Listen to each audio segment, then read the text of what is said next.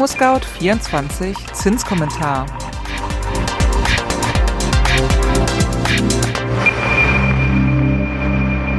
Die Zinsen steigen weiterhin ungebremst und offenbar steht die Zinswende in Europa kurz bevor. Warum Kaufinteressierte schon vor der ersten Besichtigung aktiv werden sollten, klären wir in dieser Podcast-Folge. Doch zuerst wie immer das Wichtigste in Kürze. Erstens, die Bauzinsen für alle Kredite im ImmoScout 24 Zinsbarometer steigen kräftig weiter. Zweitens, die Ukraine-Krise sorgt für pessimistische Konjunkturaussichten. Und drittens, die Fed hat die Zinswende eingeläutet, die EZB bereitet sie vor.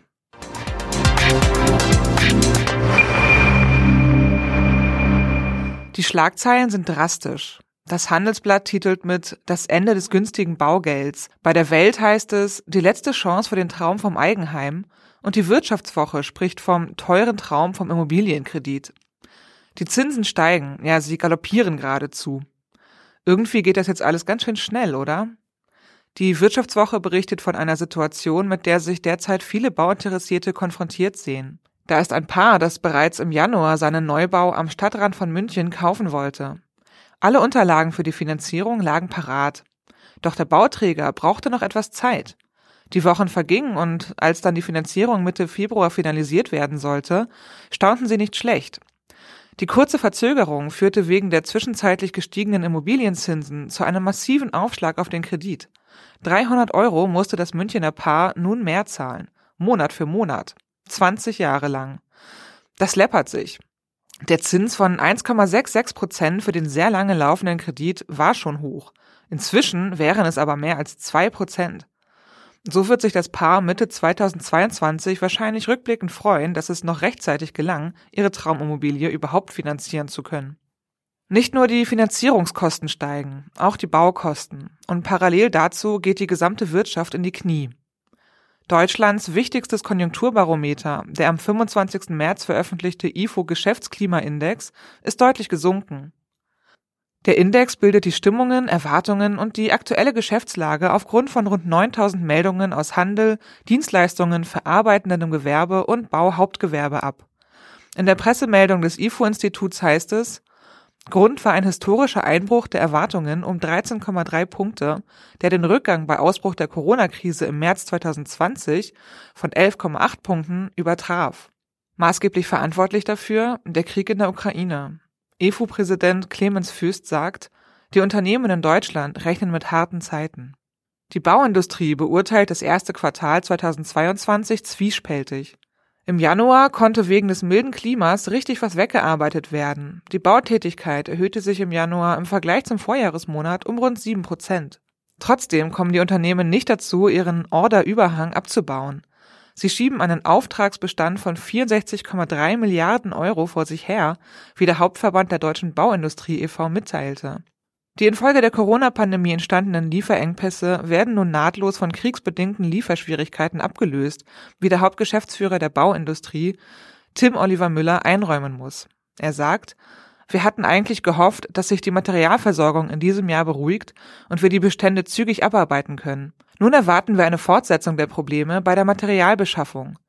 Schließlich bezieht jedes dritte Bauunternehmen Baumaterial aus Russland oder der Ukraine.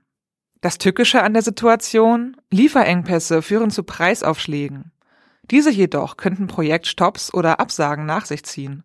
Das wiederum kann die Aufträge in der Bauwirtschaft empfindlich stören. Müller gibt zu bedenken, wir befürchten auch, dass sich die Situation bald auf die Auftragslage auswirken könnte. Schließlich berichtete nahezu jedes vierte betroffene Bauunternehmen, dass Auftraggeber Projekte zurückgestellt hätten. Immerhin, noch sind wir angesichts der hohen Auftragsbestände aber gut ausgelastet. Auch die Geldpolitik könnte den Bauzinsen zusätzlichen Zunder geben. Jerome Powell, Chef der amerikanischen Fed, ist bereits vorgeprescht und hat den ersten Zinsschritt gewagt. Die Nullzinspolitik gehört der Vergangenheit an. Im März erhöhte die Fed die Leitzinsen auf 0,25 bis 0,5 Prozent. Angesichts der hohen Inflation will Powell bis Ende des Jahres weitere Zinserhöhungen verabschieden. Expertinnen rechnen zum Jahreswechsel mit einem Leitzins von knapp zwei Prozent. Angesichts jahrelanger Nullzinsen erscheint das kolossal. Die Europäische Zentralbank EZB sieht die Gefahr des Ukraine-Kriegs für die europäische Wirtschaft. Sie warnt inzwischen auch vor der hohen Inflation, die insbesondere aufgrund steigender Energiekosten angeheizt werde. Im Februar lag die Inflation in der Eurozone bei 5,9 Prozent. Der Wert ist dreimal so hoch wie das angepeilte Ziel der Zentralbank. Langsam, sehr langsam schaltet EZB-Präsidentin Christine Lagarde nun einen Gang höher. Die Anleihenkaufprogramme werden zurückgefahren und auch die Stützungsmaßnahmen für Banken, vor allem in Form von Lockerungen bei den Sicherungsvorschriften, werden ebenfalls zurückgenommen.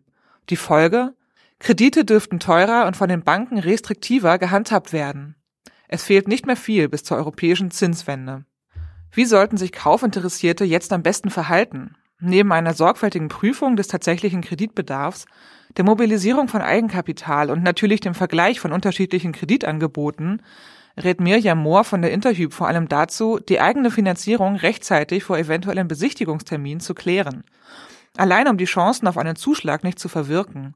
Sie sagt, mit einer vorgeprüften Finanzierung, möglichst mit einer schriftlichen Bestätigung, ist es leichter, den Zuschlag beim Kauf zu erhalten. Für die Finanzierung selbst eignen sich in Zeiten steigender Zinsen natürlich besonders die Zinsbindungsfristen über 15 Jahre oder länger, um die aktuellen Kurse möglichst lange zu sichern und nicht spätestens bei der Anschlussfinanzierung vor dem Zinsschock zu stehen. Leider sind aber gerade diese lang gebundenen Kredite besonders teuer, wie unser Zinsbarometer zeigt.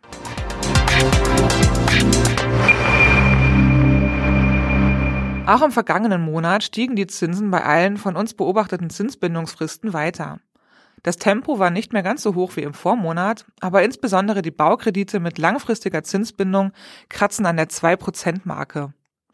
Kredite mit fünfjähriger Zinsbindung verteuerten sich im vergangenen Monat um 0,29 Prozentpunkte auf mittlerweile 1,68 Prozent. Im Vormonat waren es 1,39 Prozent.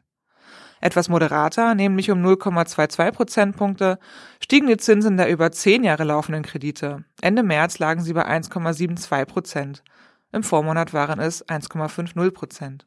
Um 0,20 Prozentpunkte ging es bei den Krediten mit der 15-jährigen Zinsbindung nach oben. Sie schlossen bei 1,94 Prozent. Im Vormonat waren es 1,74 Prozent. Die Zinsen der für 20 Jahre festgeschriebenen Baukredite erhöhten sich um 0,15 Prozentpunkte und liegen abschließend bei 1,95 Prozent. Im Vormonat waren es 1,80 Prozent. Damit sind wir am Ende des ImmoScout24 Zinskommentars angekommen. Habt ihr Fragen an uns, Lob, Anregungen oder Kritik? Dann schickt uns gerne eine E-Mail an podcast@scout24.com. Wenn euch unser Podcast gefällt, dann abonniert ihn doch einfach bei Spotify, iTunes oder wo auch immer ihr eure Podcasts gerne hört. Und wenn ihr wissen wollt, ob die Zinswende tatsächlich bald eintritt, dann hört euch den Zinskommentar in einem Monat an. Am Mikrofon war Konstanze Renken. Bis dann. Tschüss.